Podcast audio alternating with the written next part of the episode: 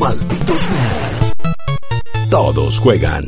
Recordarán que hace unas semanas hablábamos de cómo todo en el gaming se ha vuelto se ha tornado hacia la cultura de la competición. Todo tiene que ser jugado de una manera excelente, perfecta, todo tiene que ser el meta del meta y hay que no lo juegues de una manera medio casual porque te van a venir a buscar con picos y antorchas. Es nuestra opinión al respecto.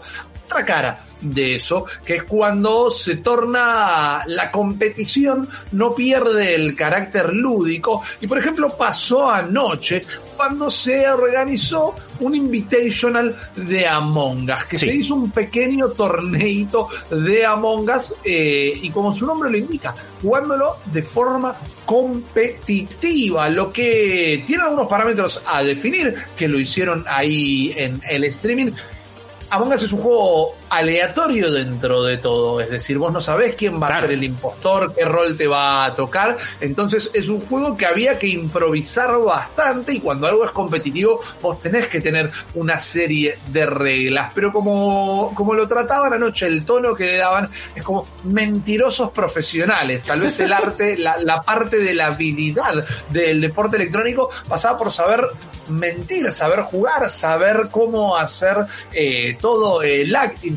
Y la verdad terminó siendo un streaming bastante divertido, es coherente dentro de los parámetros que establecieron y nos hacen pensar, bueno, ok, si no nos queda otra, vuelvo a repetir, no pueden ir a escuchar el programa anterior donde hablamos cuando se vuelve hasta molesto el hecho de que si no jugás todo como un pro player, eh, salir de acá, no, no te queremos ver. Sigo manteniendo esa opinión yo al menos, pero si no nos queda otra que transformar todo en un eSport, serían los juegos que mejor se adaptarían a esta propuesta? Eh, ¿Habría que cambiarlos estos juegos? Vayamos un caso para poner el primer ejemplo y usarlo de disparador. Fall Guys. Fall Guys medio como que está hecho hasta cierto punto para ser competitivo, yo. Sí, o sea, ya de, de por sí me parece que es un juego donde tenés ya todo armado para crear una escena alrededor de eso.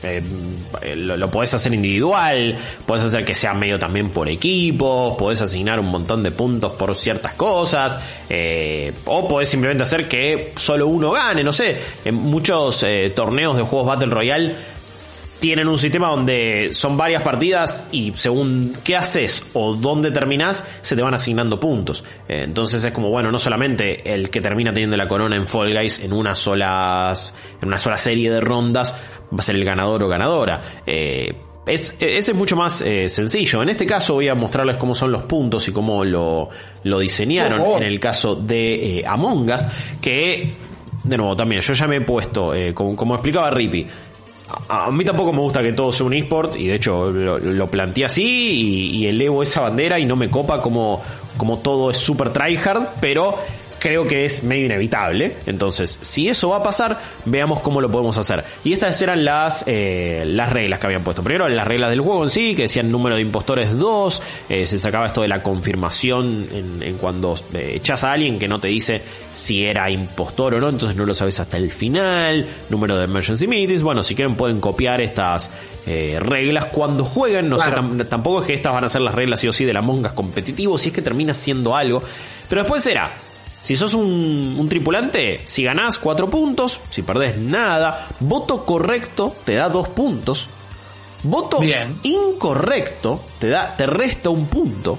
Si esquipeás no te da nada. Eh, y después, eh, a ver, si sos el impostor, dice si ganás 5 puntos, si perdés 0 puntos. Y te dan un punto eh, por cada kill que hace ese impostor. Y hay una cosa interesante en esto, que todo el tiempo estás compitiendo con todo el mundo, pero cada tanto te toca ser medio aliado. Y es como una cosa de, bueno, ok, para, ¿nos ayudamos o empujo hasta a alguien al vacío? Ponele, estamos jugando nosotros dos. Está Rodri, está Seba, Flor, eh, Juaco, que bueno, sabemos que va a morir siempre, ni, ni bien arranque el juego. Y de repente ponele que nosotros no somos impostores. Pero yo ya sé que vos venís ahí a pleno en la tabla quizás te empujo y te convenzo de que votes a alguien que estoy seguro que no es por él. Como con, tal de que vos votes mal y te restes un punto. Es como, tenés que, estás jugando un ajedrez de cuatro dimensiones y pensando 700 pasos adelante, pero eh, puede llegar a ser divertido. me sorprendió que lo hayan hecho así, me gusta de hecho, y, quizás hasta termine cambiando un poco mi opinión medio cuadrada de, no, no todo tiene que ser un eSport, pero ante la popularidad de, Among Us, ayer hasta tenés eh, representantes del Congreso de los Estados Unidos jugando para más de 400.000 personas, eh, así que claramente es un fenómeno. personas que estaban jugando Among Us en total. Sí, o sea, había una bocha de gente viéndolo, se convirtió en el tercer stream más visto en la historia de Twitch eh, de una personalidad, de una persona. entonces es un fenómeno inevitable que esto pasara y pusieron esas reglas. en sí después no sé si van a poder crear un fasmafobia competitivo, pensando en estos tres, fasmofobia, perdón, en estos tres fenómenos que estamos viendo, ¿no? A ver, pero tenés la manera, porque lo haces por equipos para mí, en realidad. Eh, lo que pasa es que ahí quizás no son, son partidas que no son simultáneas, o sí, y después está eh, un operador que va switchando las cámaras, pero son dos equipos de cuatro, un, competitivo eh, por equipo. Entras a la casa, tenés que cumplir ni siquiera tienes que arreglar, caramba, eh, reglas, por más que si querés lo podés hacer también. Pero es entrar a la casa, cumplir todos los objetivos e irte, sin que se te muera nadie. O sí, si se te muere alguien, ponele que perdés puntos. Pero cumpliste los cuatro objetivos, adivinaste correctamente el fantasma, punto para tu equipo directamente. Y haces un torneo de llaves a ver cuáles son los mejores identificadores de fantasmas de la historia. Sí, eh acá es como. Me, parece que mucha gente va a estar en contra de volver a estos juegos competitivos porque tienen un elemento medio random. Y siento que en materia de esports o de juegos competitivos hay como dos veredas. Unas que, unos que dicen, no, tiene que estar todo súper establecido porque si no nunca puedo perfeccionarme. Eh, estoy pensando en juegos tipo CSGO, este, distintos tipos de shooters, lo que sea, donde no hay muchas cosas liberadas al azar. Todo se basa en habilidad, las, las armas, los movimientos, todos tienen unas estadísticas específicas y determinadas que cada tanto se balancea. Digo, pensando en un juego de pelea también, hay parche de balanceo, se van cambiando un montón de cosas, lo que quieras, pero no hay elementos random. Digo, en Famofobia, en Among Us, no sabes qué fantasma espíritu te va a tocar, no sabes dónde van a estar dispuestas algunas cosas, eh, en Among Us nunca sabes quién va a ser, el, el, impostor, por ejemplo, las tareas que tengas que hacer también van a ir cambiando. Quizás para el espectador eso es algo copado, siento que para la persona que lo quiere perfeccionar quizás no tanto. Hay unos juegos que por eso también son medio resistidos, digo, los Battle Royale. Claro. Por las comunidades competitivas son un poco resistidos por eso. Pensás en un juego de deporte tipo FIFA, que es como, dale man, yo estoy apretando el cuadrado de una manera siempre igual y siempre pasa algo diferente. Como en el fútbol, quizás. Pero bueno, termina jodiendo un toque porque dale, porque al, al, eh, al Random Number Generator, la RNG del juego se le cantó que el arquero la tape en esta y en la otra no, de repente gané o perdí, qué sé yo, es como un poco, un poco raro, pero también es parte del juego mismo. Eh, yo creo que lo podés hacer de Famofobia eh, algo medianamente competitivo Creo que igual tendrías que cambiar algunas cosas eh, propias del juego y hay que ver si los, desarrolladores, lo pueden hacer. En el chat decía alguien, estaría bueno que esas estadísticas, esas reglas en Among Us formen parte del juego ahora y haya una tabla de posiciones. No sé si lo rompe o no, no sé si rompe la, cuestión medio rolera y lúdica y para la gente que lo quiera jugar normal. Ponele, si esas estadísticas están siempre. ¿Lo jugarías igual? Digo, te, arruina un toque la experiencia de cagarte de risa y jugarlo relajado con amigos o con amigas? ¿O, o sentís que es algo copado para agregar? Es que ahí hay que hacer una diferenciación previa, ¿no? Porque en realidad lo que vos tenés que tener son los modos, en todo caso. Si lo querés jugar casual o lo querés jugar competitivo. Muchos dicen, bueno, no, pero el competitivo mata la diversión. No, está bien. Pero el tema es si se decide eh, o, cómo se decide de antemano. Si lo vamos a jugar casual y estamos todos de acuerdo eso, no nos importan las reglas o los puntajes directamente y nos matamos de risa. El tema que eh, si vos no querés jugar competitivo, como en un Overwatch, que no querés meterte a jugar rankeado, por ejemplo, o claro, no sé, termino por el lado de, Blizzard, que no querés jugar a, entrar en el ranking, querés jugar partidas nada más, no estás obligado a jugarlo competitivo. Estamos además volviendo una vez más a hablar del hipotético caso de, ok, si todo tiene que ser un eSport, ¿cómo lo podríamos organizar? Y una vez más para responder algunas interrogantes que llegan desde el chat, esto no es una propuesta de los desarrolladores de Among Us. No. ¿Y por qué no arreglan el chat de voz en lugar de hacer esto? No, esto lo hizo Face Clan, Claro. que es un equipo de deportes electrónicos que se mandaron a hacer un streaming que hasta cierto punto, mientras que... Si quieren lo podemos hacer nosotros acá y organizamos y chao, es lo mismo, no. Claro, no- no- claro, claro, vino de esa manera. Claro. Exacto. Y nada, ah, va a ser medio contradictorio lo que voy a decir. Pero lo hicieron competitivo, pero lo hicieron competitivo por joder también. Porque, Sí. nada, cuando está streameando todo el mundo lo mismo, que la tendencia no solo, porque ayer hablábamos un poquito por cómo se vuelve popular un juego. La tendencia no está solo en, bueno, lo jugó el streamer famoso, entonces hay que verlo. A veces la gente no quiere ver otra cosa. Si nosotros le tenemos que decir a ustedes la cantidad de veces por día que nos llega, jueguen Among Us, jueguen esto, jueguen lo otro, eh, realmente se darían cuenta que hay una presión del público hasta cierto punto. Entonces acá lo que hizo la gente de Face Clan es, bueno, che, tenemos que seguir jugando Among Us, porque es lo que nos va a dar views. ¿Qué hacemos? Y bueno, busquémosle una vueltita directamente, como cuando nosotros el otro día jugamos FIFA 21 y les pedíamos a ustedes que pongan las reglas de cómo Claro. podía Guillo o no hacer los goles. Fue una profesionalización lúdica, si existe el término. Y yo creo que si te subís a, ese colectivo, si tenés ganas de joder un rato, yo no creo que la competición no sea que mate a la diversión. Todo depende. Lo que mata a la diversión es la gente que se pone del orto eh, poniéndose competitiva. En todo caso, la gente que no sabe perder, la gente que no sabe ganar, la gente que te quiere cancelar una partida porque no, mirá, bueno, hizo esto de determinada manera y eso no estaba en la regla. No, cuando vos jugás al truco por porotos, también estás queriendo ganarte todos los porotos Sí. directamente. Entonces, para mí puede ser divertido porque además le agrega, en el caso de Among Us, y ahora podemos empezar a flashearla con otros juegos, en el caso de Among Us les estás estableciendo también un par de parámetros que le ponen una riqueza al juego, que es la riqueza que a- yo no le encuentro del todo. Cuando lo jugamos la última vez, que lo jugamos con, con Jesse, con Maca, con Ghosty, con, con Juaco, nos matamos de risa porque salieron buenas partidas. Sí. Pero no deja de hacer jugar al desconfío, o al mafia, o al poliladron, como quieran, eh, directamente. No, yo no le veo que tenga un atractivo como videojuego en sí, sino que el atractivo es lo que puede llegar a salir entre el grupo de gente que lo está jugando, por eso no lo jugaría jamás solo con un grupo de desconocidos, por ejemplo. Eh, entonces agregarle estos parámetros para mí le puede llegar a dar una riqueza eh, que el juego originalmente no tiene. Ahora, corriéndonos del, del Among Us y del el Pitfall iba a decir, el Fall Guys, que ya lo establecimos. ¿Qué otro juego para vos tendría que ser? Para vos y para la gente que nos está escuchando, nos está mirando. ¿Qué juego decís, che, ¿sabes qué estaría bueno que se convierta en competitivo? Esto. Y puntos extra, porque voy a volver competitivo este bloque directamente eh, por, por la explicación de por qué o cómo se haría competitivo. Ok, ok, me, me- me gusta que me, que me des puntos extras. Estoy pensando en, eh, en, en aquellos juegos más clásicos.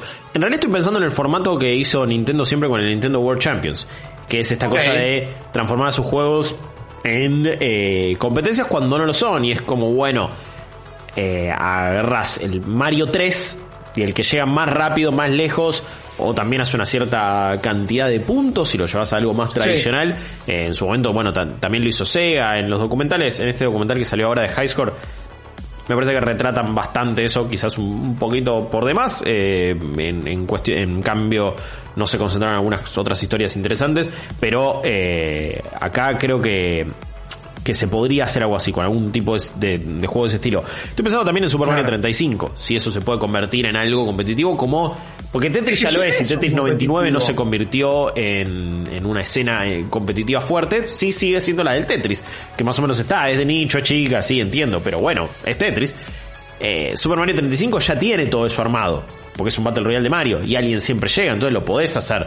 No sé si ahora Claro. se van a crear escenas competitivas. Por supuesto estamos pensando, estamos hablando de juegos que no tienen un multiplayer competitivo tradicional. Eh, son como los primeros que se me vienen, o, o lo que me gustaría ver a mí en ese Nintendo World Champions. En un momento estaban jugando al Balloon Fight, Y es como, Claro. dale, y, eso lo vas a volver competitivo. Bueno, ¿quién llega más lejos en el nivel que no, que no termina nunca y que tiene que ir volando, eh, que, que va haciendo como, va scrolleando la pantalla? Que de hecho va, de, va de derecha a izquierda, ¿no? Es al revés de, de la convención, si no me equivoco. Uy, no me acuerdo en este momento. Me Puede ser, quizás estoy me mega flasheando. Eh, puede, puede, Eh, puede ser, pero quizás va por ese lado. Sí, inclusive puede ser competitivo al ser un versus el Balloon Fight si lo jugás de a Están dos. tirando, puede ser competitivo están de esa tirando manera. buenísimas acá, eh. están tirando buenísimas. Eh, bueno, competitivo Pokémon ya hay, eso sí, ya hay una escena competitiva. Eh, dame un mundial de Monopoly. Las partidas más largas de la historia, no sé si lo vería. No sé si lo vería. Honestamente, me, me- me resulta gracioso, pero realmente no lo vería. Eh, después también un Dark Souls, volverlo competitivo, quien se maneje mejor.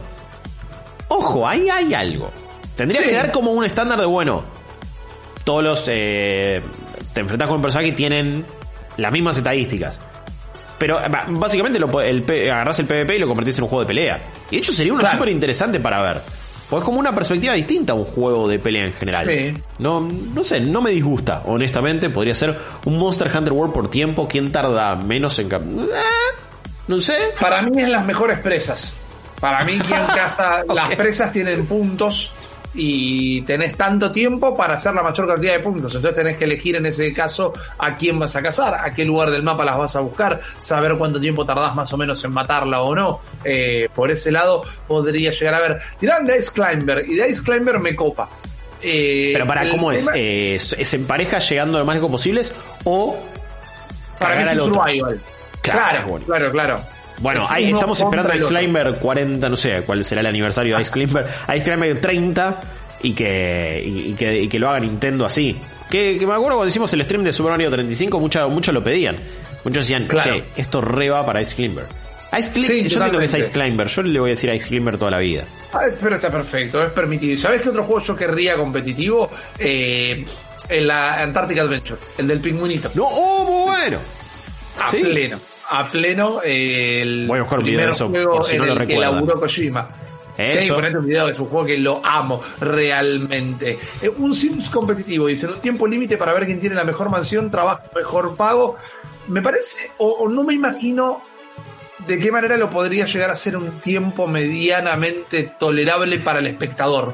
Pero si no tenés que concentrarte en cosas por el estilo, ponele que se pondría. Bueno, se de, podría, perdón. de Sims ya hubo un. A ver, fue un reality donde. Sí. eh, creo que lo, lo organizó como la gente de BuzzFeed. Y básicamente trae- trajeron creadores de contenido de Sims y eh, los, los pusieron en equipos, ¿no? Y entonces era como una prueba medio Masterchef. Eh, de Claro. repente era el desafío de esto y, y tenías que crear una casa conceptual con tales cosas y de repente tenía que venir alguien y contar una historia y eran como, bueno, uno contaba la historia, otro armaba la casa, otro creaba los personajes y así vas haciendo como un equipo. Ya hay medio un antecedente, no sé si es tan dinámico, lo podés hacer medio eSport tradicional y transmitirlo en Twitch y alguien casteando eso.